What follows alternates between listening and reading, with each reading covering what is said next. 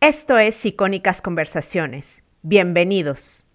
Bueno, pues porque al final, o sea, los alimentos tenemos que cocinarlos, ¿no? Y, y, lo que ponemos en la mesa viene de nuestra cocina. Y algo que ha ocurrido en nuestra sociedad es que hemos dejado la alimentación en manos de otros, la hemos delegado. ¿Y qué ocurre cuando delegas algo? Que si no lo delegas a la persona correcta, pues entonces el resultado puede ser el que no esperabas. Y en nuestra sociedad, claro, lo que ha ocurrido ahora es que confiamos demasiado en exceso, creo yo, en la industria alimentaria. Yo creo que la industria alimentaria es importante y necesaria porque, bueno, el estilo de vida que tenemos y la cantidad de personas que somos en el mundo hace necesario que alguien nos facilite las cosas, pero es como que nos hemos pasado de frenada, ¿no? Y ahora la gente está muy confusa con lo que se puede o no se puede comer. Y creo que es muy importante intentar hacer un parón en el camino y yo creo que incluso un paso o dos atrás y ver cómo se comía hace 50, 60 años, cómo comían nuestras madres, nuestros abuelos y recuperar el hábito de cocinar. Al final, si tú tienes la responsabilidad de lo que pones en la mesa, tú tienes la responsabilidad de lo que cocinas, ¿no? Y tú tienes la responsabilidad de lo que compras. Incluso podríamos decir que la salud empieza en la cesta de la compra. Hola, soy Jessica Nogués, emprendedora y creadora digital. Bienvenida a Emprende Bonito Radio. Aquí emprenderemos y aprenderemos juntas con conversaciones llenas de estrategia, inspiración e ideas para emprender bonito en tu negocio y en tu vida. Para más información sigue Emprende Bonito en Instagram o visita emprendebonito.com. Comenzamos. La invitada de hoy vive cerca de donde estoy yo, en Rotterdam, en Holanda. Es dietista, nutricionista, cocinera, podcaster. Es experta en cocina vegetal para mejorar nuestra alimentación y también nuestro planeta. Tiene un libro que se llama Lunes sin carne que acaba de sacar. Raquel Bernácer es especialista en alimentación basada en vegetales junto con la planificación. Bienvenida Raquel a este espacio. Me da, me da mucho gusto que estés aquí. Muchas gracias. Yo, estoy encantada, ¿eh? La verdad es que estoy muy feliz de que me hayas invitado a tu podcast porque me parece maravilloso. Así que gracias. Gracias. Y de hecho, tú eres de las personas que empiezo a entrevistar que conocí en Clubhouse. Y entonces, sí, sí, sí. Leí en tu Instagram eh, hace unos días una frase que me encantó. Eh, la salud empieza en la cocina. ¿Por qué tienes esta frase?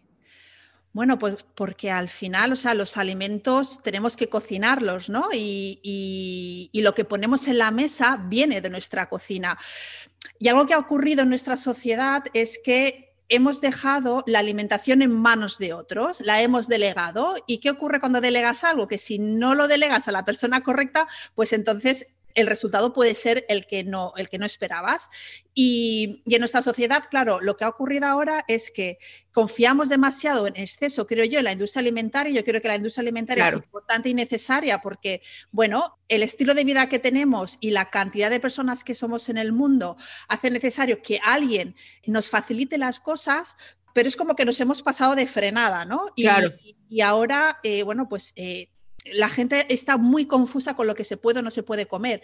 Y creo que es muy importante intentar hacer un parón en el camino y yo creo que incluso un paso o dos atrás y ver cómo se comía hace 50, 60 años, cómo comían nuestras madres, nuestros abuelos y recuperar el hábito de cocinar. Al final, si tú tienes la responsabilidad de lo que pones en la mesa, tú tienes la responsabilidad de lo que cocinas, ¿no? Y tú tienes la responsabilidad de lo que compras. Incluso podríamos decir que la salud empieza en la cesta de la compra.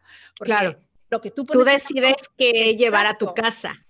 Exacto. Entonces aquí hay un tema de responsabilidad individual en el cual creo que da la sensación de que hemos perdido un poco esa perspectiva, ¿no? O sea, obviamente hay factores que yo no puedo controlar, yo no puedo controlar la publicidad, puedo apagar la tele, puedo mm, apagar el teléfono, pero cuando paso por el pasillo del supermercado a mí nadie me está diciendo qué cojo o qué no cojo, soy yo la que me lo estoy diciendo en base a mis, a mis creencias, a mis valores y mi conocimiento. Entonces yo creo que es muy importante, por un lado, hacer divulgación sobre alimentación saludable y que las personas se vayan concienciando poco a poco de que son ellas las responsables de su alimentación y que si en algún momento eh, se pierde, pierden el control o no saben por dónde tirar, que, que hablen con un profesional, ¿no? Pero lo que no podemos hacer es que una necesidad básica que es el comer, se lo dejemos a otra persona. Tiene que ser algo que controlemos nosotros.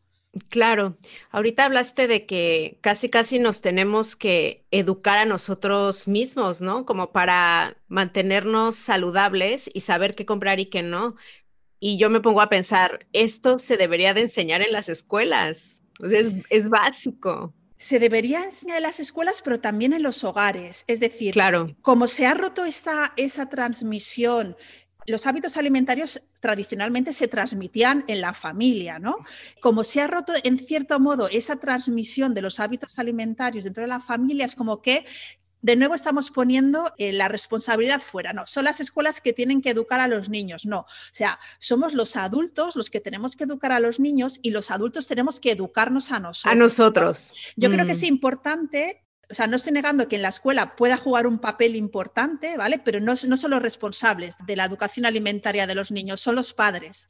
Y eso es importante también que, que de alguna manera aterrice ¿no? en, la mentalidad de las personas, que siempre es muy fácil, ¿no? Darle la responsabilidad a los demás. Sí, claro.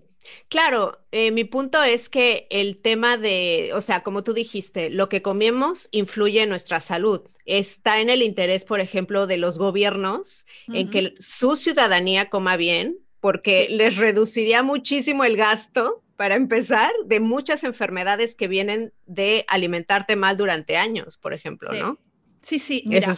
Fíjate que cuando miramos a nivel global y luego lo aterrizamos también a los diferentes países, eh, la principal causa de mortalidad son las enfermedades cardiovasculares, ¿vale? Que ahora el COVID está ganando ventaja, claro, claro. Eh, pero son las enfermedades cardiovasculares y las enfermedades cardiovasculares, su causa o están relacionadas con el estilo de vida. Claro. Es decir, mm. hace 100 años, hace 200 años no nos moríamos de, un infarto, nos moríamos por virus, por bacterias, porque no teníamos la higiene que había que tener, porque no teníamos mm. los medicamentos que teníamos que tener, ¿vale? Y ahora esto lo vamos, estamos viendo con la pandemia.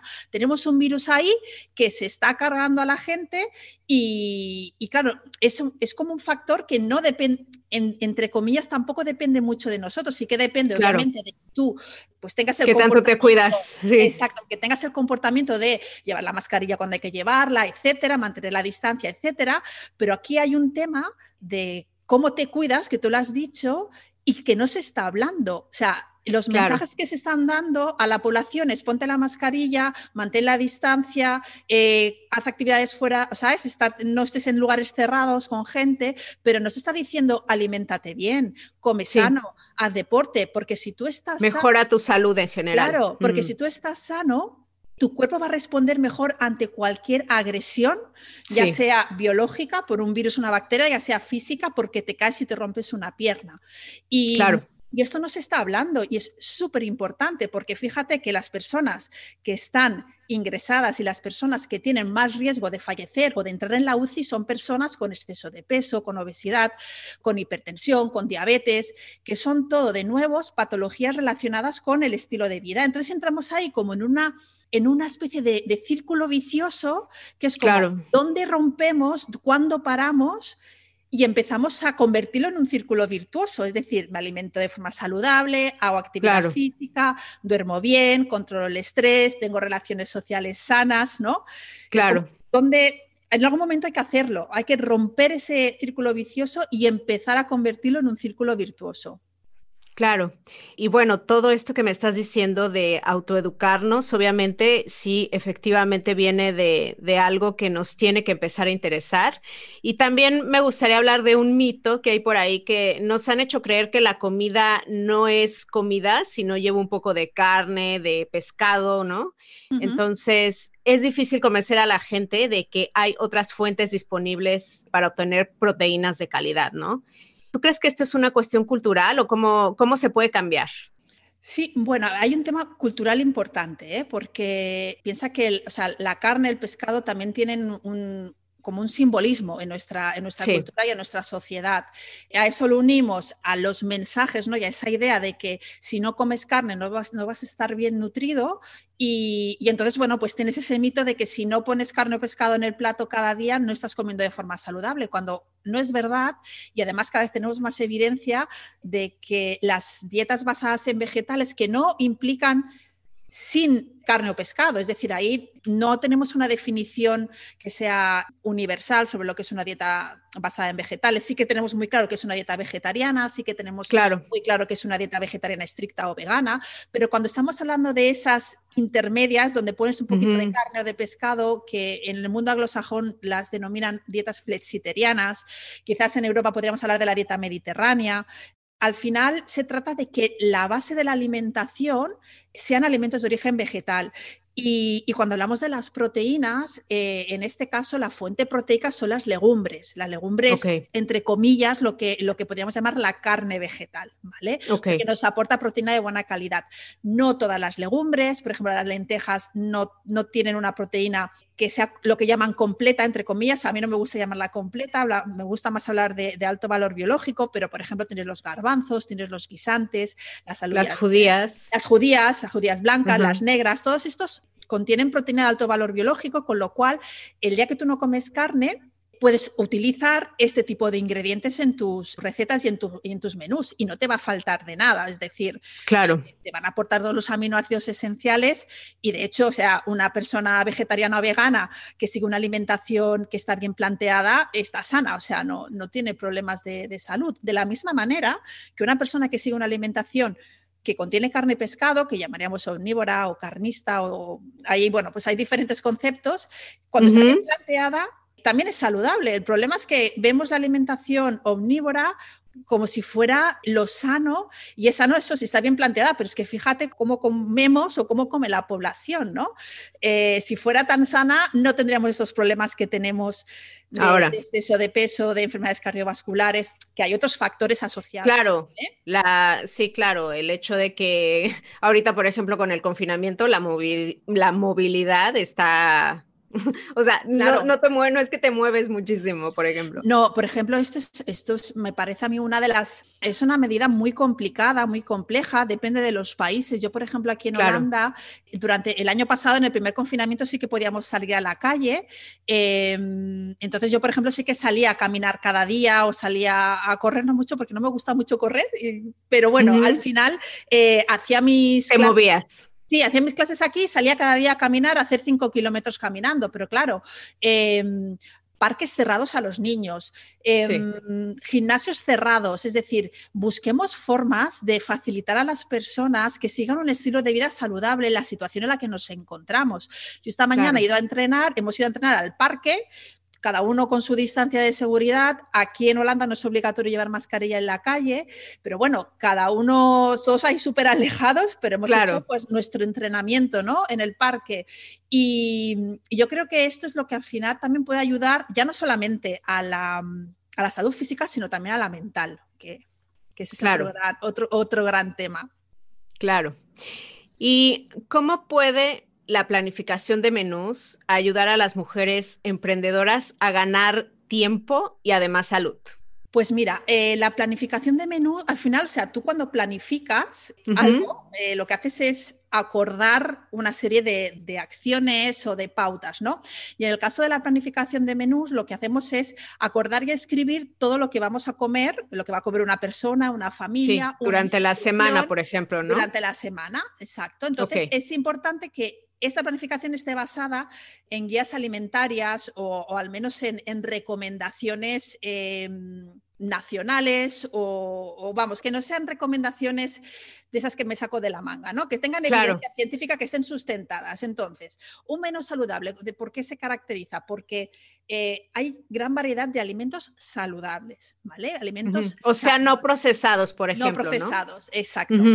Y estos alimentos nos aportan las proteínas, las grasas y los hidratos de carbono, ¿vale? Y además están presentes en las proporciones adecuadas, pero a la vez yo creo que es muy importante permitirnos cierta flexibilidad cuando organizamos las comidas. ¿no? Entonces, ¿qué ocurre cuando tú te planificas los menús? Bueno, pues que ahorras tiempo, tienes menos estrés porque al final sabes lo que vas a comer. Ya sabes, claro. Claro, esto es que esto de pararse delante de la nevera y, decir, bueno, ¿ahora qué, qué, ahora qué hago? Es, una ansiedad y un estrés que, si ya sabes lo que vas a hacer es mucho más sencillo. Y si tú piensas en, recetas saludables, obviamente ya te estás forzando, entre comillas, a seguir una alimentación que sea saludable. Por otro lado, si tú planificas y te ciñes, ¿no? Haces tu lista de la compra y te ciñes a eso, al final estás ahorrando dinero, porque si compras lo que vas a comer, no vas a tirar alimento, no se te va a caducar, cocinas lo que necesitas o cocinas y congelas, que bueno, está dentro de ahí del, concepto de batch cooking, que también lo podemos comentar. Es otra forma de también de, de consolidar consolidar nuestra capacidad culinaria, nuestra capacidad de, cocinar, ¿no? de poner en práctica poco a poco pues, esas habilidades que o hemos aprendido de otras personas o nos han enseñado de alguna manera pues, a través de vídeos de internet o de recetas, etcétera, claro. de ir poniéndolo en práctica para que de alguna manera con la experiencia tú seas capaz en algún momento en lo que no te has podido planificar, porque obviamente esto pasa, de abrir la nevera y con cuatro o cinco ingredientes poder hacerte algo que sea bueno y que sea sano. Y a la larga, cuando te acostumbras a planificar, aprendes a planificar de forma intuitiva. Y claro. muchas veces si Casi, casi lo automatizas, ya no lo piensas tanto, ¿no? Ya no lo piensas mm. tanto. Entonces, al principio sí que es mucho de, bueno, pues cojo mi plantilla, me apunto, tal, no sé qué, el primero, el segundo, la guarnición, pero muchas veces, eh, o sea, pero cuando tienes esto ya más automatizado, eh, yo muchas veces lo que hago es, bueno, pues aquí voy a comer legumbre, este día voy a comer pescado azul y este día voy a comer, no sé, arroz integral. Pero claro, yo ya lo tengo muy interiorizado y me dedico a eso y para mí es muy sencillo, ¿no? Pero si no lo es, simplemente escríbelo. Y luego eh, algo que yo le diría a las personas, a las mujeres que nos escuchan, es esa flexibilidad, ¿no? Tú cuando planificas un menú puedes planificarlo, puedes planificar los desayunos, las comidas, las cenas, los snacks, lo puedes tener todo en plan control freak, lo tienes todo ahí controlado, o te, o te puedes dar cierta flexibilidad, es decir, bueno, pues si yo sé que este día o este día tengo una reunión de trabajo, voy a comer fuera, tengo un evento social, aunque ahora, bueno, los eventos sociales sí, no, están muy vivos. muy vivos pero, pero bueno, es, es, tener también un poco esa flexibilidad a, a, la hora de decir, bueno, pues igual me planifico mm, tres comidas y cuatro cenas y las otras me las dejo un poco al aire y las improviso, ¿no? Yo creo que eso también depende mucho de la persona. Y dentro de la planificación, algo que, también funciona muy bien es el concepto que te comentaba de batch cooking, que es cocinar pues por lotes. El domingo, ¿no? Por ejemplo. Por ejemplo, el domingo, tú cuando te has planificado tu menú, lo que puedes hacer es, bueno, pues de este menú que me he hecho, ¿qué recetas puedo cocinar ahora y tenerlas refrigeradas o congeladas y cuáles son las que me voy a preparar en el momento? Por ejemplo, si me pongo ensalada de huevo y atún, bueno, pues claro eso lo puedes preparar en el momento. Pero si tienes eh, un plato de legumbre, garbanzos con espinacas, un guiso, entonces eso quizás es mejor que lo cocines el domingo, te lo guardas en una fiambrera, en un tupper y puedes o congelarlo y lo sacas el día antes o te lo guardas en la nevera si sabes que te lo vas a comer en los dos, tres días después de haberlo cocinado, ¿no? Entonces aquí cada una eh, es importante que en función de su estilo de vida, en función de, bueno, de su familia, de, su, ¿no? de cómo funcionan, pues se vayan organizando estas pequeñas, ¿no? estos pequeños conceptos y bueno, y al final es, eso, es, para mí es ganar paz mental. Es que claro. yo, cuando me organizo eh, me gano mucha paz mental porque ya es como que voy a tiro fijo, entonces ahorro mucho tiempo. Me gustaría que me dijeras eh, con respecto al consumo de carne. Es, ¿Tú crees que estamos consumiendo de forma abusiva? O sea, ¿es malo consumir carne en general? Porque hay como que de repente gente que te dice, no, la, la carne roja es la que es mala, ¿no? Por ejemplo. O sea, ¿cuál, ¿dónde está la línea ahí? Consumir carne no es malo. ¿Vale? Como, como idea general. Igual que consumir pescado no es malo. O sea, el problema es el exceso. El problema es el contexto, ¿vale? No es lo mismo una persona que pues durante toda la semana ha, hecho sus menús ricos en legumbre, en arroz integral, digo, ¿eh? por decir ingredientes, en, vegetales, más legumbre, y el viernes, pues porque es viernes, pues decide que ese día pues eh, come carne, pues una hamburguesa. O una pasta a la boloñesa. Una pasta a la boloñesa, ¿vale? Eso no es malo, o sea, eso entraría dentro de lo que sería el contexto de una alimentación saludable. El problema es que la población en general, eh, ya te puedo dar datos de España, que son los que puse en el libro. Come eh, carne diario, según. Cada día. O sea, en España, en el año 2018, eh, cada español consumió 126,5 gramos de carne cada día. Ok, o sea, como un filete más o menos al día. Sí, como un filete, como una, un trozo de pechuga de pollo cada día, así medianita, ¿vale? Las recomendaciones, lo que recomiendan las guías alimentarias es consumir carne entre tres y cuatro veces a la semana y estas raciones eh, deberían ser de unos 100 gramos. ¿Qué pasa? Que si sacan los números, eh, bueno, pues eh, no sé, pues eso, 126 por 7, pues estamos hablando de unos 800 gramos de carne a la semana, comparado con unos 400, que es lo que recomiendan las guías, con lo cual estamos doblando la cantidad de carne eh, recomendada. ¿Qué ocurre?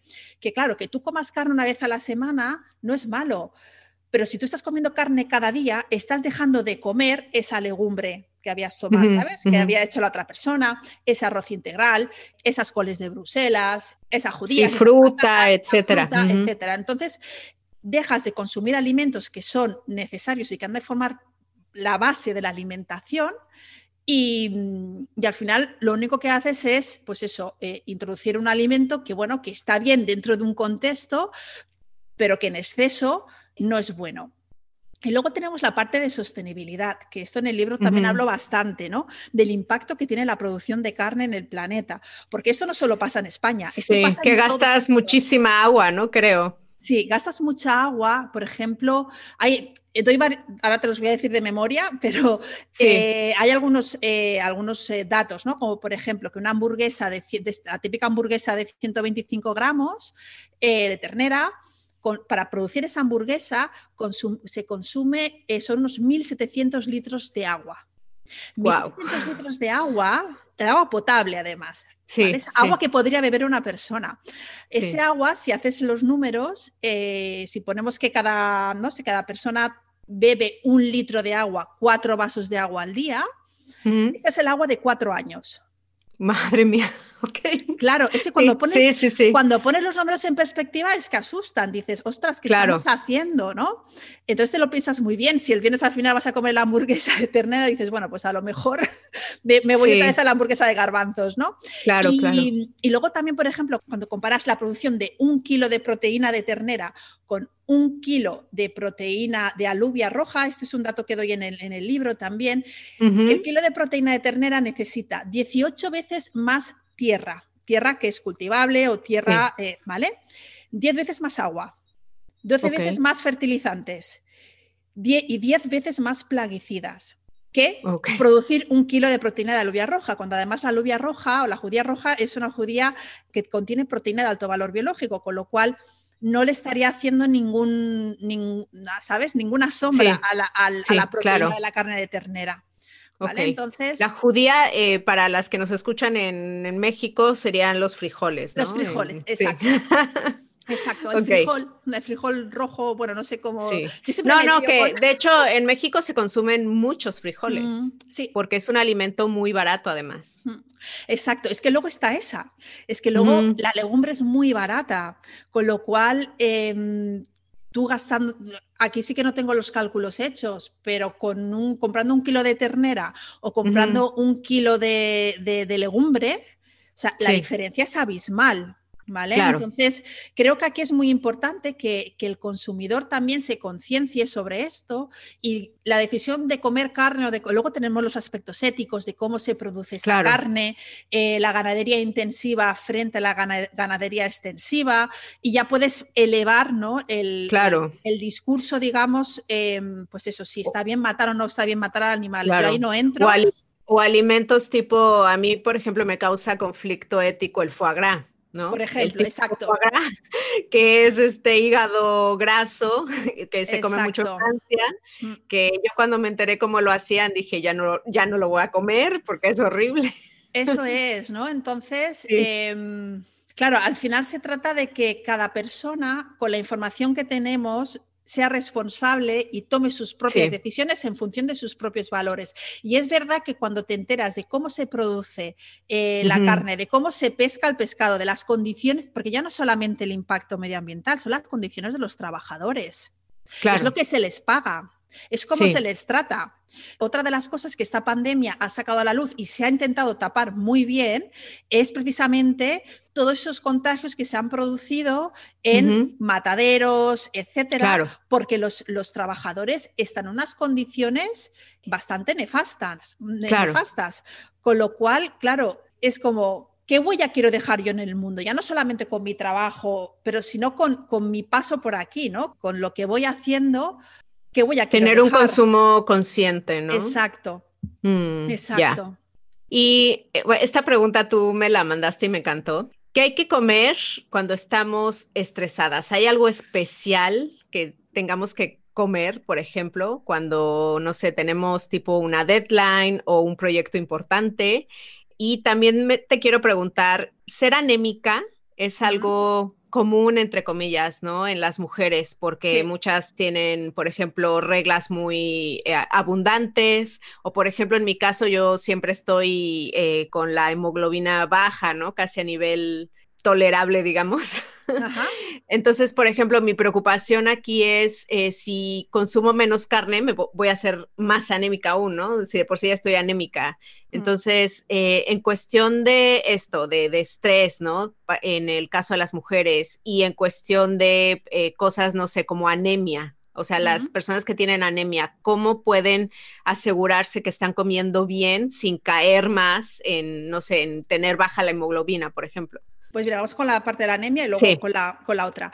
Mira, con la parte de la anemia, lo que es muy importante, obviamente, es ir haciéndose revisiones. Eh, si en algún momento tienes que tomar eh, suplementación de hierro, hay que tomarla. Pero con la alimentación, sobre todo si consumimos poca carne o no se consume carne, los alimentos que nos aportan hierro suelen ser las legumbres, ¿no? Y básicamente, luego hay algunos vegetales, sobre todo los, vegetales de hoja verde, como la espinaca, el, el, kale y, o la, rúcula, incluso los espárragos son alimentos que, son ricos en hierro. Em, lo que hay que hacer es, bueno, lo que hay que hacer, aparte de consumirlos de forma habitual, una forma de incrementar la absorción del hierro de origen vegetal es consumiendo o combinando esos alimentos con otros alimentos que sean ricos en vitamina C. Puede ser, por ejemplo, que yo me haga. Como zumo de limón o. Sí, pero puede ser, puede ser más. Sí, exacto, pero puede ser más sencillo como si yo me hago un plato de lentejas, que son muy ricas en hierro, eh, de póster me como una naranja. ¿Vale? Ah, ok. O unas mm. clementinas, unas fresas, eh, me puedo hacer, pues eso, pues si quieres, eh, incluso le puedes añadir un chorrito de, zumo de limón a, a las lentejas. Luego puedes pensar también, por ejemplo, en otros vegetales, como te decía, que son, o sea, estos son frutas, pero hay vegetales también que, son muy ricos en, vitamina C. Por ejemplo, el pimiento rojo es el, yo de, ahora sí te lo diciendo también de memoria, pero si no es el que es más rico en vitamina C dentro de los vegetales, está ahí. ¿Vale? Con lo cual, si te haces una ensalada de garbanzos, de frijoles, de lo que sea, ponle pimiento rojo. El tomate también tiene mucha vitamina C. Y haciendo ese tipo de combinaciones estamos favoreciendo que el hierro de origen vegetal se absorba. Luego, la presencia de, alimentos o de condimentos ácidos también favorece esa absorción de la vitamina C. Con lo cual, si además esa ensalada la alineas con un poquito de vinagre o con zumo de limón, pues estás también ¿no? favoreciendo esa, esa absorción del hierro.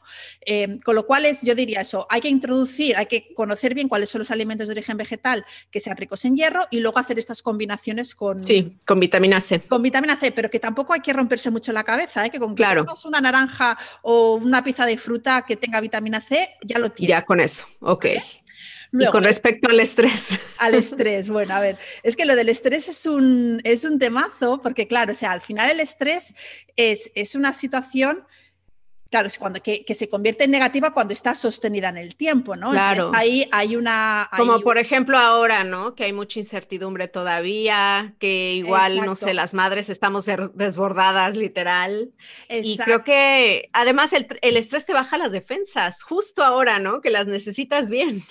Ahí está. Entonces, sí, el, o sea, el estrés es el, yo creo que es uno de los peores enemigos que tenemos ahora mismo y del que tampoco se habla mucho, del que tampoco se dan herramientas para aprender a gestionarlo. Y como tú dices, o sea, un estrés, al final el estrés sostenido eh, lo que hace es aumentarte la adrenalina y el cortisol y eso te hace que te aumente la inflamación, ¿vale? O sea, una inflamación de, bajo grado, que es lo que se suele llamar. Y la inflamación no es otra cosa que un, un proceso fisiológico en el que el organismo se prepara para un ataque, ¿vale? O, por ejemplo, si tú te cortas, en la zona donde te has cortado se produce una inflamación. ¿Y qué ocurre? Que ahí reacciona el sistema inmunitario, etc. Entonces, si tú estás constantemente inflamada porque estás estresada y tienes el cortisol arriba, tu sistema inmunitario se vuelve loco, ¿vale? Así en forma muy, muy resumida. Entonces, Claro, cuando estamos estresadas, creo que primero es muy importante reconocer ese estrés y buscar formas para, sé que es muy fácil decirlo, porque aquí todas hemos pasado por momentos de mucho estrés, pero creo que es muy importante buscar ayuda y buscar herramientas para gestionar ese estrés, ¿vale? A mí la meditación, por ejemplo, me va súper bien. La atención plena, por ejemplo. Exacto, todo ese tipo de cosas creo que son herramientas muy buenas para gestionar el estrés. Desde el punto de vista alimentario, ¿qué ocurre? Cuando estamos estresadas nos pueden pasar, puede haber tres comportamientos ¿no? Así en general. Puede ocurrir que que tengas más apetito, entonces que comas más de lo normal, puede ser que se te corte el apetito o puede que no pase nada. Hay personas que el estrés no les afecta a la hora de comer, ¿vale? Entonces yo creo que es importante primero saber cómo te afecta a ti a la hora de comer, si eres de las que comes más, come menos, si no te afecta la comida, bien, simplemente asegúrate de que tu alimentación es saludable, está basada en vegetales, hay mucha verdura, mucha fruta fresca, hay legumbre, hay semillas, frutos secos, ¿no? Estaríamos hablando de hacer una alimentación de lo que se, que se denomina antiinflamatoria, es decir, intentar buscar eh, alimentos, muchos alimentos eh, de, origen, de origen vegetal. Si a ti lo que te ocurre es que comes de más, es muy importante hacer un ejercicio de, concienciación y de conciencia. decir, que me estoy dando cuenta que estoy comiendo más. Exacto, exacto. ¿Por qué estoy comiendo más? ¿Realmente necesito comer más? Eh, ¿Cómo puedo gestionar esas emociones? Porque además se come más y, sobre todo se suelen comer alimentos no saludables. Porque sí, que helados, cosas así como que nos dan, casi casi nos premian, ¿no? Sí, es lo que se llama el comfort food, ¿no? En, el mundo anglosajón, esos alimentos, esas recetas que nos dan como confort, que nos hacen sentir seguros, ¿no?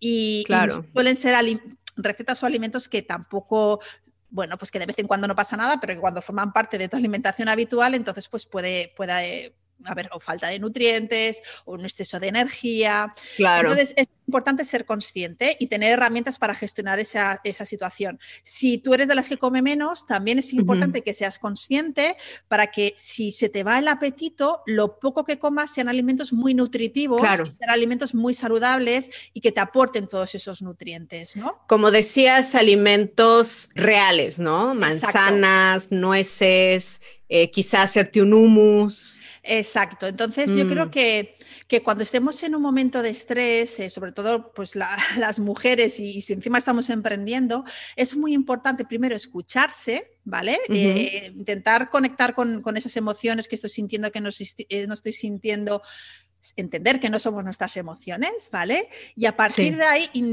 intentar em, introducir frutas y verduras cada día, ¿vale? Eh, en cada comida principal tiene que haber verdura, tiene que haber fruta, eh, en formato fresco, en formato cocinado. Intentemos que al menos una ración de la verdura que comemos al día sea fresca, porque así nos estamos asegurando el aporte de vitaminas y minerales. Tampoco hay que obsesionarse con la pérdida de nutrientes cuando cocinamos, ¿vale? Hay muchas Claro, así de que todo tiene que ser crudo, ¿no? Exacto.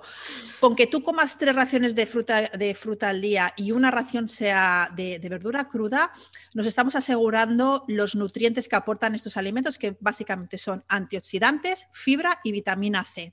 O sea, una sopa de verduras que está cocinada no es que pierda las vitaminas, por ejemplo. No, no, sí. Si tú haces una crema de verduras, por ejemplo, con, invento, con brócoli, patata y zanahoria, eh, el brócoli, por ejemplo, que tiene vitamina C, esa vitamina C con la acción del calor se va, se va a perder, se destruye. ¿Vale? Pero ese plato tiene otra serie de nutrientes también, ¿vale? O sea, no tenemos que quedarnos únicamente con la vitamina C. Tú te comes tu, plato de, puré, de crema de, verduras y luego pues te comes tu pieza de fruta y ya está, y ya lo tienes. Claro. ¿Vale? Mm, ¿Qué más? Los frutos secos nos ayudan muchísimo también porque son, son como, como cápsulas ahí concentradas de nutrientes, ¿no? De, vitaminas, minerales, fibra. Que hay este mito, bueno, yo lo he escuchado así de que solamente tienes que comer tres almendras, ¿no? Casi, casi. Entonces, aquí, o sea, ¿qué nos puedes decir sobre los frutos secos? Mira, los frutos secos tienen el mito de que engordan mucho y, y no es verdad. Eh, primero eso de que un alimento engorda o no engorda, eh, pues que también depende mucho del contexto. sí, de la cantidad también, ¿no? Siempre hacemos la broma de, no, no, el alimento no engorda, engordas tú, ¿vale? Porque tú Claro, claro. Entonces, eh, no, pero al margen de esto, el tema de los frutos secos sí que es cierto que se les ha tenido como alimentos muy calóricos, porque tú cuando mides la energía que tienen contenida es muy alta, está alrededor de pues 100 gramos entre unas 500, 600, algunos pueden llegar incluso ¿Calorías? a calorías por 100 gramos. Si tú miras, por ejemplo, una bolsa de o un paquetito de, almendras o de nueces, igual que puede haber 250 gramos o algo así. Entonces, claro, piensa que ahí pues puede haber, pues eso, pues mil y pico de calorías concentradas, ¿vale? Wow, ok. Entonces, esto hay que entenderlo, hay que entenderlo bien, porque sí, son muy calóricos, pero no absorbemos toda la energía que contienen, ¿vale? De hecho, se ha demostrado que pues, pues se, absorbe bastante menos. No te sabría, igual ahora digo un porcentaje, me equivoco, pero no sé si se, absorbe pues como un 50, un 40%, un 60% por ahí, ¿vale? Pero no absorbemos toda la cantidad. Eso para empezar. Después, claro, obviamente luego va a depender de la cantidad que comas. Sí. Las guías alimentarias de casi prácticamente todos los países lo que recomiendan es un consumo diario de unos 30 gramos de frutos secos. Esto sería lo que, lo que nos cabe en una, en una mano, ¿vale? Un, puñado, si tú pones frutos secos y la cierras. Un puñadito de nueces, de pistaches o no sé, de, piñones. Exacto, de pecanas, de la, del fruto seco que te guste, ¿vale? Avellanas, da igual. Obviamente depende de la mano, de lo grande que sea. claro, claro. Pero bueno, también el tamaño de la mano va en función, suele ir en función del tamaño del cuerpo, ¿vale? Entonces también va en función de la energía que gasta cada uno. Con lo cual, podemos consumir consumir frutos secos si no tenemos ninguna alergia, pues eso, un puñadito al día, te lo pones en la ensalada o te lo comes como te en pie. Muchas veces hay gente que dice, que no sé qué comer a media De hecho, yo hago eso. Y a mí, a mí me pasa, sí, ¿qué haces tú? Cuéntame. Fíjate que va a sonar un poco raro, pero cuando me da hambre, corto una manzana en trozos, pongo un par de cucharadas de yogur griego y le pongo nueces encima, ¿no? Y ese es mi comfort food. ya sé que suena rarísimo porque normalmente no se vería como un comfort food, pero es como un postre para mí. Sí. Entonces, por eso. Mm. Pero eso está muy bien porque, o sea, tú también que, bueno, que puede ser que hayas hecho un cambio de mentalidad o siempre te ha parecido pues tu comfort food, lo cual es, eso es fantástico, ¿no? Pero hay muchas personas que vienen de, un lugar en el que cuando tenían hambre a media tarde, pues igual se comían algo de bollería o un yogur azucarado, un batido. Entonces, hacer ese cambio muchas veces cuesta. Entonces, el, el, ejemplo que tú has puesto es un ejemplo que, por ejemplo, yo muchas veces también lo hago, ¿no? Y a veces a mí me gusta, yo soy muy fan de la combinación de fruto seco con un plátano y una oncita de chocolate del 80. Ah, sí. claro. A mí me encanta. Claro. Y es una forma Rayas un poquito arriba y sabe delicioso. Y está muy bueno. Entonces, esto es algo que, bueno, que cada persona tiene que encontrar cuáles son esos comfort foods saludables, ¿vale? Y en internet es que hay un montón. Entonces hay que hacer un poquito de trabajo de búsqueda.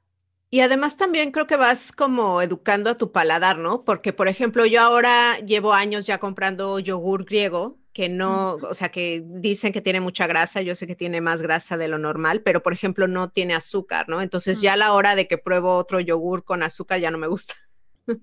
Claro, el tema de los, de los lácteos y de los lácteos fermentados es que hay una tendencia ahí a añadirle mucho azúcar, porque claro, al estar fermentado es ácido y claro. es, lo mm. que tú decías, ¿no? El tema de educar al paladar. Entonces nos hemos, hemos mal educado al paladar y es un, tenemos un paladar flojo.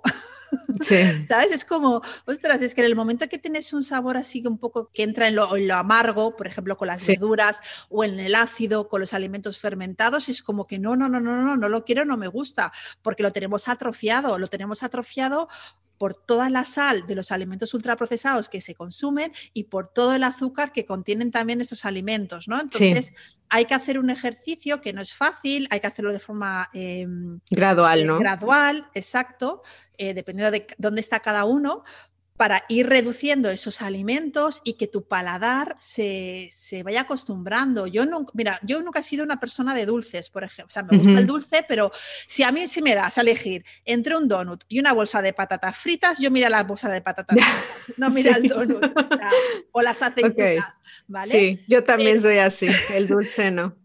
A menos que me pongas un tiramisú casero, por ejemplo. Oh, es mi, uy, es mi, postre favorito, sí, tiramisú. Sí, sí, sí, es muy bueno. Sí. bueno, entonces a lo que voy es que, por ejemplo, no soy muy de dulces, pero el café con leche yo era de las que le metía dos sobres de azúcar, porque si no era incapaz de aceptar el, sabor amargo y eso que lo, tomo, lo, tomo, lo tomaba y lo tomo con leche. Pero poco a poco me ido acostumbrando a no ponerle azúcar llevo ya muchos años sin poner azúcar al café y ahora mismo es que sería incapaz de echarle una cucharada de azúcar a mi café con leche. O sea, incluso soy capaz de percibir el dulzor de la leche. O sea, aquí en Holanda se consume mucha leche fresca, con lo cual es mucho más fácil percibir ese dulzor natural de la leche cuando está, cuando está esterilizada. Pero, pero bueno, es un tema de educar al paladar. El paladar se puede educar. Hay que ser pacientes, pero se Claro, no es de un día para otro, es gradual. Exacto. Ok. Oye, me, encantó lo que me dijiste de la lista de compra, porque efectivamente ahí empieza todo, porque es prácticamente lo que llevamos a casa para cocinar. ¿Cuál sería como la clave para hacer una lista de compra que nos permita después hacer eh, o cocinar alimentos saludables? O sea, ¿qué tendríamos que incluir? Eh, ¿Qué no tendríamos que incluir? Por ejemplo, no sé si quieres poner de ejemplo tu lista de compra. Pues mira, yo normalmente mi lista de la compra, yo suelo hacer la compra una vez a la semana y, lo que hago es, primero lo que hago es revisar qué tengo en casa. ¿Vale? ¿Qué me queda en la nevera? ¿Qué tengo en los armarios? ¿Qué tengo incluso en el congelador? Porque a veces claro, si tienes cebollas, no vas a comprar cebollas. Exacto. Entonces, eso antes de hacer la lista de la compra hay que hacerlo porque a mucha gente le pasa eso, que compra al tuntún sin saber qué es lo que tiene en casa y entonces luego cuando se nos caducan los alimentos los acabamos tirando. Primero revisar qué hay en casa y en base a si me he planificado el menú o más o menos tengo una idea de lo que quiero comer durante la semana, hago la lista de la compra. En la mía hay mucha verdura y mucha fruta. Okay. Normalmente, siempre que son los frescos. Yo normalmente lo que hago es comprar los frescos, que es la, la fruta, la verdura, la leche, que yo consumo leche, huevos, que también consumo huevos, y luego ya dependerá de, bueno, pues si se me ha acabado el arroz, pues el arroz integral. Si se me ha acabado los garbanzos, pues los garbanzos, ¿no? Pero en mi lista de la compra la base son vegetales, o sea, lo que, se, lo que voy consumiendo cada semana.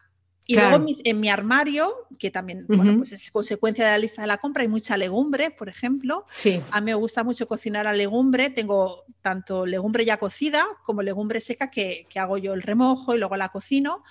Tengo bastantes granos, grano, pues eso, mm, arroz integral, eh, quinoa, incluso mm, avena, espelta, y voy a ir cambiando. Eh, también por mi trabajo, ¿no? Si van a, tu Instagram van a ver ahí todos los, todo lo que cocinas, ¿no? Exacto, exacto. Ya. Y, te diría que... Y no poner ultraprocesados o poner la menor cantidad de ultraprocesados, que para la gente que no sepa qué es un ultraprocesado, ¿cómo lo definirías?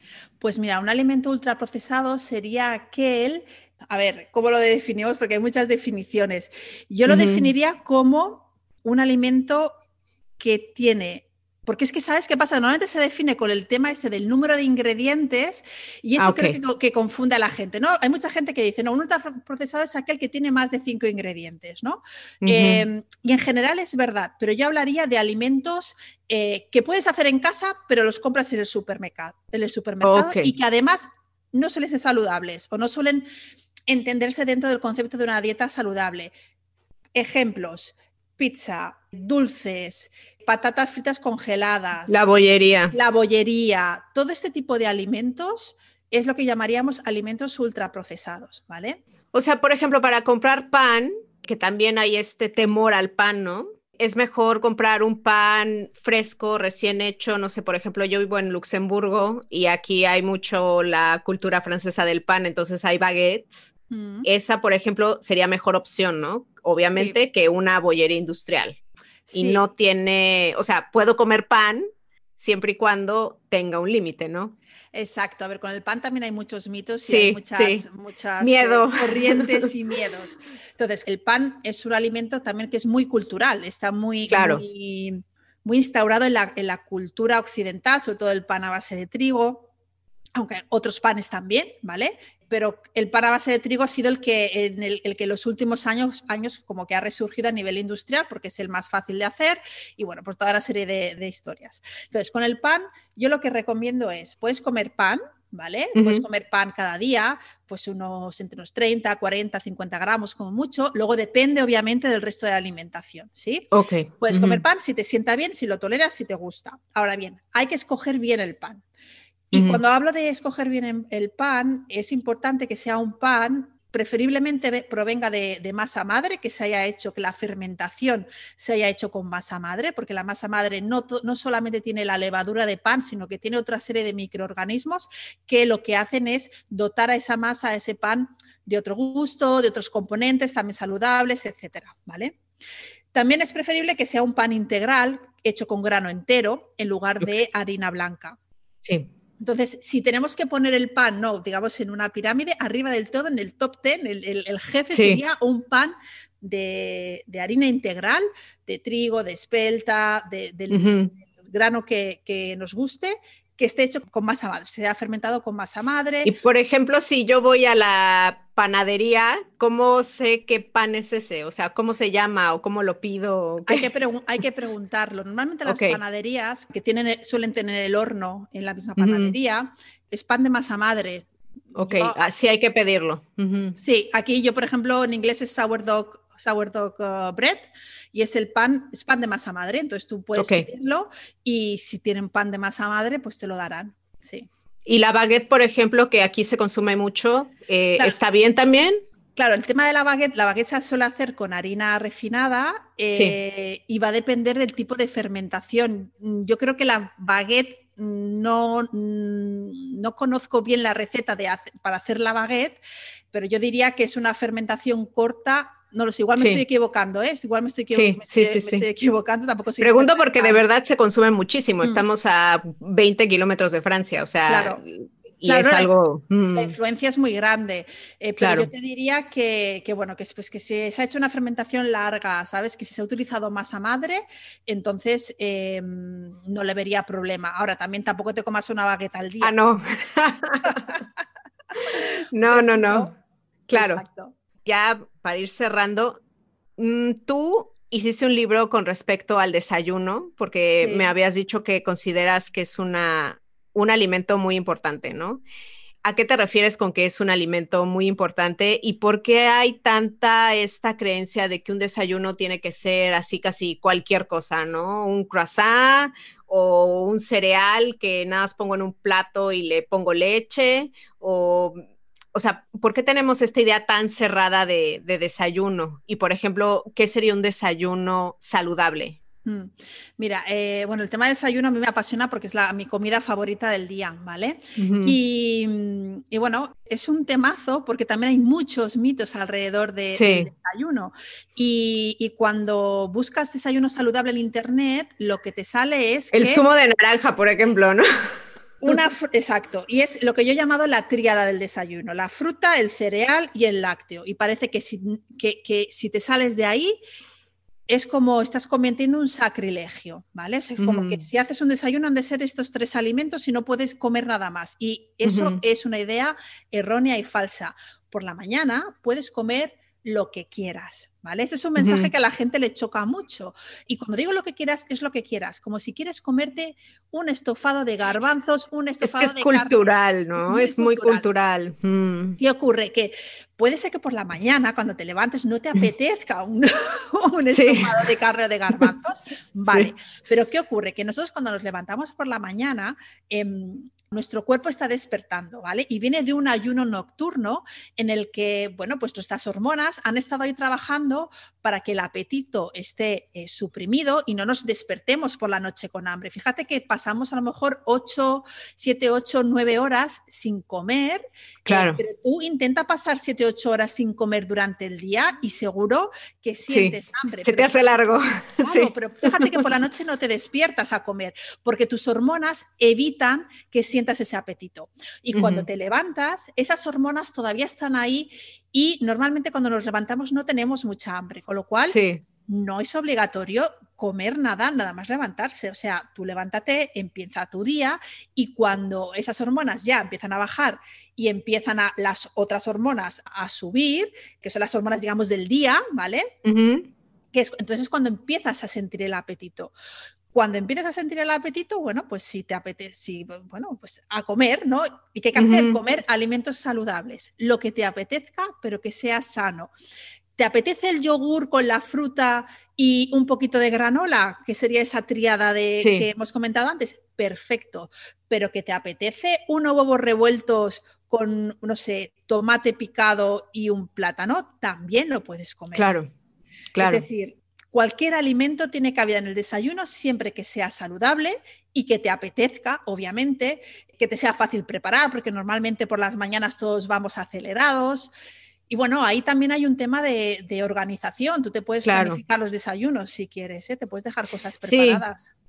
O sea, hay gente que dice es que no tengo tiempo, ¿no? Y nada más con un café y, por ejemplo, no sé, en Italia comen la brioche, que sería la, no sé, el desayuno en Francia es la, el croissant. Entonces, como que cada cultura tiene su, su desayuno típico, ¿no? En España yo he visto que, bueno, en Madrid me llamó la atención que se comían su pan con tomate. Bueno, el pan con, su café. Es más en Cataluña, quizás en Madrid son los churros, pero bueno, que, lo del pan con tomate también está muy extendido en otras áreas de, de España. Pero bueno, al final el mensaje es ese, desayuna cuando tengas apetito, y que sean alimentos saludables, lo que te apetezca. Ok, está. ok. Y puede ser cualquier cosa. Cualquier cosa, no hay normas, no hay reglas, de la misma manera que no hay reglas para la hora de comer ni de cenar.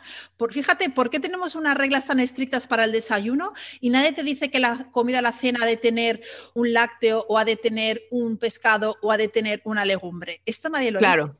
Pero para el desayuno sí.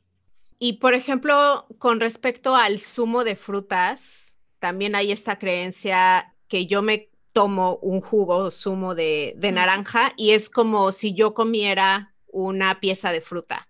¿Es esto verdad o no? No, esto no es verdad. A ver, em, aquí con el tema de los zumos también ha habido mucho debate, ha habido mucha controversia, se les ha demonizado mucho. Creo que injustamente, entre comillas, y ahora me explicaré. Una cosa son los zumos industriales que compramos. Sí, que es casi, casi agua pintada, ¿no? Exacto. Sí que es verdad que hoy en día cada vez hay, hay más disponibilidad, pues estos zumos, que los, los cold pressed, esos zumos que, que, están, digamos, prensados en frío, que lo que hacen es extraer todos los nutrientes de la fruta, pero igualmente lo que ocurre cuando hacemos un zumo es que extraemos bueno, el agua de la, fruta, gran parte de sus nutrientes y también el azúcar. ¿Vale? Normalmente la fibra, si no es un smoothie, si no se la ponemos, la fibra la perdemos. Y la fibra es un componente muy importante y muy saludable de las frutas.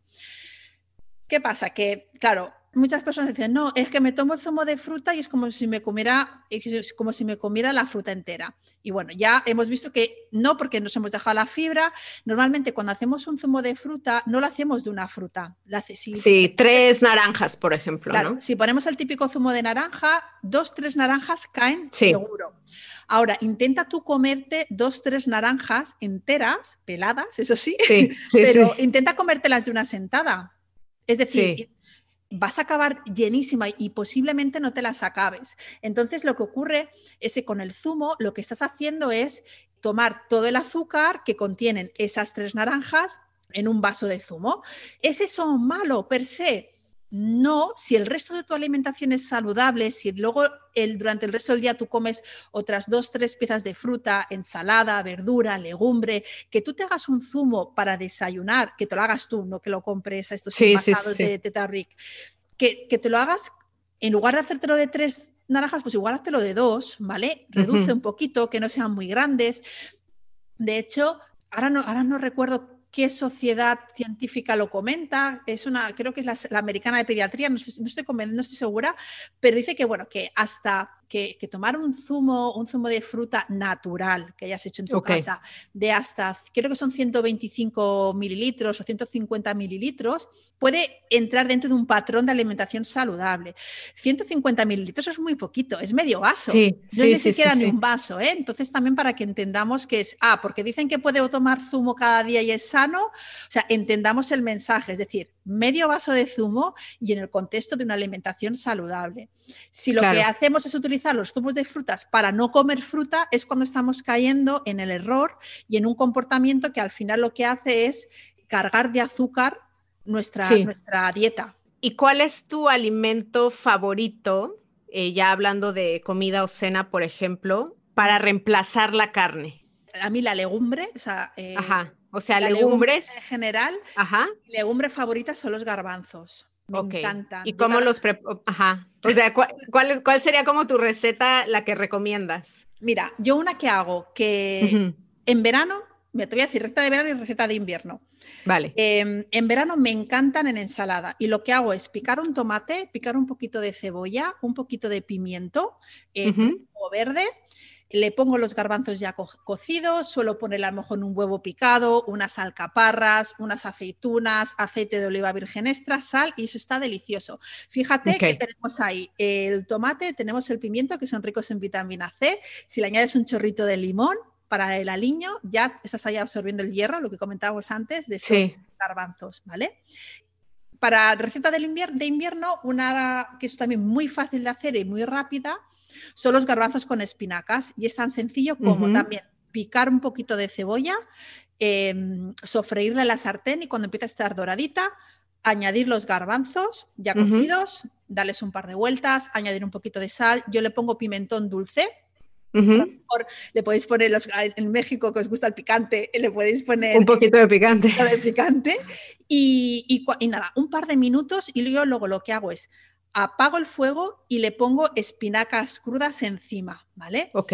Con el calor residual esa espinaca se va cociendo y, ya está. Y cuando está ya cocidita, cuando ya está blandita, que se ha reducido, pues vuelvo a alinear también con un poquito de aceite de oliva virgen extra. A veces le pongo semillas, un poquito de sal en escamas, también un chorrito de limón o de vinagre, un poco dependiendo del gusto de cada uno. Y lo bueno de hacerlo así es que la espinaca te queda con un verde muy bonito, muy brillante, muy atractivo. No la has cocinado en exceso, con lo cual mantiene bastante bien los nutrientes y es súper rápido porque los garbanzos ya están hechos, las espinacas las pones al final y mientras vas poniendo la mesa, eso se termina haciendo. Ok, Ok, perfecto. Me encantan tus dos recetas. Qué bien. sí, te quería preguntar algo ya que estás aquí y luego ya te hago la pregunta que le hago a todos mis invitados. Yo, por ejemplo, trato a la hora de cocinar de mezclar texturas porque me encanta. O sea, por ejemplo, en, eh, otra vez el ejemplo de la manzana, ¿no? La manzana es así como crujiente, el yogur es así cremoso y luego la, la nuez también es crujiente, ¿no? O sea, entonces ahí ya tengo muchas texturas y me encanta poner diferentes texturas en todo lo que cocino porque se me hace que lo hace más rico. No sé si es algo mío o es una estrategia, una buena estrategia para que lo que cocines te quede más rico. Sí, es una estrategia buenísima y de hecho esto forma parte de la creatividad culinaria. Muchas personas dicen que no son creativas en la cocina porque piensan que tienen que, que, no sé, que inventarse platos nuevos y al final se trata quizás de darle una pequeña vuelta a lo que estás haciendo y jugar, por ejemplo, con las texturas. Esto forma parte de un concepto que se llama flavor, que tampoco voy a entrar, pero que, al final lo que percibimos en la boca no solamente depende de los cinco gustos básicos, del dulce, el salado, el ácido, el amargo y el umami, sino de toda una serie de, componentes que son sonoros, que son kinestésicos. Claro, sí, sí, sí. Entonces todo eso, y todo eso es una ciencia que hay en, el mundo de la gastronomía y de la cocina. Entonces jugar con esto ayuda a hacer los platos mucho más atractivos y que... Y que, al final eh, el comensal sienta apetito y sienta ganas por, por, comerse ese plato. No tiene nada que ver un, volviendo al tema de, pues un, puré de brócoli, por ejemplo, una crema de verduras de brócoli, eh, no tiene nada que ver que le pongas, pues eso, pues a lo mejor unos frutos secos picados por encima, que ya tiene esa, esa textura crujiente. A lo mejor un chorrito de nata muy pequeñito que también juega con la vista. Claro. O, que a lo mejor cojas un poco de brócoli, lo piques, le des una vuelta rápida en la sartén y lo añadas. Y claro. el sabor del brócoli semifresco con el sabor del brócoli cocinado, ¿no? Entonces todo esto... Sí, lo haces más interesante. Claro, y es un concepto muy importante a utilizar en lo que es la, cocina saludable, porque hasta ahora parece que, comer sano era la pechuga a la plancha. Aburridísimo, claro.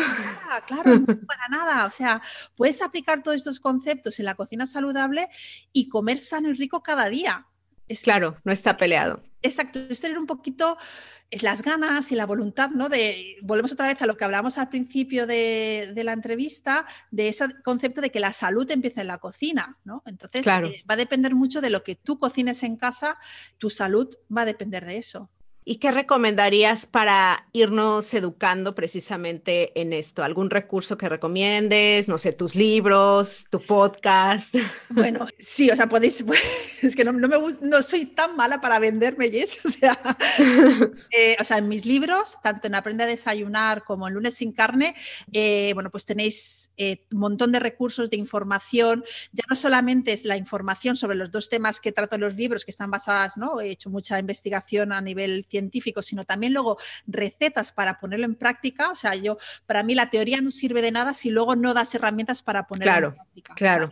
Entonces, los dos libros tienen recetas de desayunos en uno y de, bueno, pues eh, sin carne o con poquita carne en el, en el otro.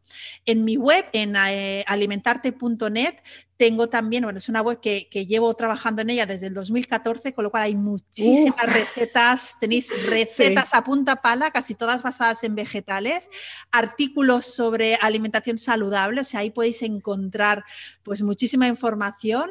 Luego tengo dos podcasts, uno que es Alimentarte, que este está en abierto, eh, tengo dos temporadas. en cualquier plataforma, digamos. En cualquier mm. plataforma lo podéis encontrar, ponéis Alimentarte o, mi nombre Raquel Bernácer, Raquel Bernácer y lo encontráis. Y después sí que he hecho otro podcast, este es en, exclusiva para una plataforma de podcasting que se llama Podimo. Y el podcast se llama precisamente La salud empieza en la cocina. Y ese podcast está más focalizado a hablar de cocina, de técnicas de cocina y cómo podemos bueno, pues utilizarlas a nuestro favor, ¿no? En alimentarte sí que lo que hago también es entrevistas a otros nutricionistas y hablar más sobre temas de alimentación, el otro sobre cocina. Y bueno, mi cuenta de Instagram también en arroba raquel.bernácer, ahí voy compartiendo tanto en stories, a veces me veréis cocinando, a veces divagando sobre alimentación, compartiendo recetas en el feed y para cualquier cosa, bueno, pues me podéis contactar a través de ahí. Y supongo que hablas también mucho de mm, gastronomía mediterránea. Yo he escuchado repetidamente que la comunidad científica como que llega a la conclusión de que es muy saludable o de las más saludables. ¿Esto es verdad? Sí, a ver, bueno, ahí hay bastante controversia también porque una cosa es el modelo de alimentación eh, mediterránea que, se ha estudiado en, digamos, en los estudios científicos, otra cosa es lo que está comiendo la población mediterránea hoy en día, ¿no? Pero hay muchos modelos de alimentación saludable, o sea, no solamente la mediterránea, eh, pues en, Japón, por ejemplo, la japonesa también. También. Eh, mm. hay, hay en cada, en cada, región podemos encontrar patrones alimentarios que son muy saludables. Lo que tienen en común es que son patrones alimentarios que están adaptados a la zona, al lugar y al estilo de vida de la población, ¿no? Claro. Y, quizá consumir alimentos de temporada, no sé. Exacto, exacto. Entonces en el Mediterráneo, que es lo que ocurre en todos los, los digamos, en todas las culturas alimentarias, lo que, lo que, lo que hay que hacer es consumir alimentos propios de, de la región, o priorizar el consumo de alimentos propios de la región, de alimentos de temporada. Si podemos además, eh, bueno, pues ya no te digo conocer al productor, pero que sean de, producción local cercana. Claro, claro, mejor mucho mejor, ¿vale? Que en lugar que sea de una producción intensiva. Entonces, ir intentando, buscando ¿no? todos estos factores hasta que tú encuentres dónde, los tres, cuatro lugares donde puedes hacer la compra de tus ingredientes y, ya está. los, lo bueno es que los mercados, por ejemplo, eh, en lugar de supermercado, los mercados en general suelen tener mucho más alimento de temporada. Es decir, es mucho más sencillo saber qué alimentos están de temporada cuando vas al mercado que cuando vas al supermercado, ¿no? Sí, claro. Pero bueno, esto es, ir fijándose. Claro, por supuesto. Y finalmente me gustaría que me dijeras tu secreto para emprender bonito. Uy, mi secreto para emprender bonito. Mi secreto es eh, emprender em, alineada con mis valores, y, fíjate, poniéndome a mí primera, porque si yo no estoy bien, si yo no, no, me encuentro, digamos, alineada con esos valores, si yo no estoy bien en, todos los aspectos, me va a ser muy difícil ofrecer, ¿no? Pues todo lo que tengo que ofrecer a mi audiencia, a mis clientes. Así que para mí ese es mi secreto. Ok. ¿Y ahorita con la pandemia te ha dado alguna crisis o, o has estado bien? No, no, no. Porque dices que tienes que estar bien tú. Sí, sí, sí. Bueno, yo es que vengo también de, bueno, esto nos daría para otro podcast para hablar de los burnouts y de estas historias. Sí, claro.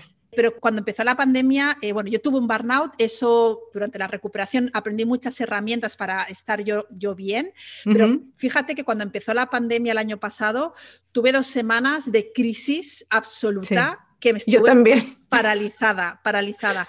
Y a mí la, ansiedad, lo que me ocurre es que me, cuesta mucho respirar, se me pone, digamos, en el pecho, en los pulmones, y empiezo a toser mucho, a toser mucho, y, me cuesta mucho respirar. Yo creo que si no hubiese sabido que era ansiedad, por lo que había pasado anteriormente, hubiera pensado que había cogido el coronavirus, te lo digo en serio, ¿eh? Por lo que me costó, no, no, por toda esa opresión en el pecho, eh, la tos, y, y, bueno, al final entendí, bueno, relájate, o sea, aquí estamos todos igual, intenta eh, controlar la parte que tú puedes controlar y trabajar ahí lo que y cuidarte. Exacto. Y, por eso para mí mi mantra es, o sea, si tengo que estar yo bien para poder emprender, para poder empezar un proyecto, eh, lanzar un nuevo curso y ayudar a los demás, porque si no, em, es mucho más complejo y más complicado y no voy a poder entregarles todo mi potencial. Claro. Y finalmente, dime dónde te encuentran las emprendedoras si alguien quiere ir a ver tu trabajo. Em, ya me dijiste tu web, tu Instagram, ¿cuál es exactamente? Sí, mira, tanto en mi web, en www.alimentarte.net y en mi Instagram es arroba raquel.bernacer. Vale, perfecto. pues muchísimas gracias. Genial, pues gracias Raquel. Yo sé que te hice demasiadas preguntas, pero es que de verdad el tema de comida y gastronomía, yo soy apasionada, me encanta cocinar, me encanta escuchar podcasts de comida, soy fan del comidista que yo sé que tú has trabajado con él, entonces realmente fue un honor hablar contigo y te agradezco tu tiempo. Nada, gracias a ti, Jess. El honor ha sido mío. Muchas gracias. gracias y a ti, emprendedora. Te veo en el próximo episodio. Gracias por estar aquí. Tú me inspiras y lo haces posible. Si te ha gustado, por favor, ayúdame a compartirlo. Suscríbete o sigue Emprende Bonito Radio en las diferentes plataformas para que no te pierdas ningún episodio y me ayudes a la continuidad de este podcast. Te invito a seguir la conversación en redes sociales y a suscribirte a la newsletter en emprendebonito.com. Ya sabes que emprender juntas es más bonito. Gracias por escuchar Icónicas Conversaciones, en donde exploramos ideas clave y hacks para una vida plena y con propósito. Sapiencia y ciencia para la vida. Asegúrate de no perderte ningún episodio suscribiéndote en tu plataforma de podcast preferida. Para más contenido y actualizaciones, sígueme en mis redes sociales. Me puedes encontrar como Jessica Austria. Hasta la próxima.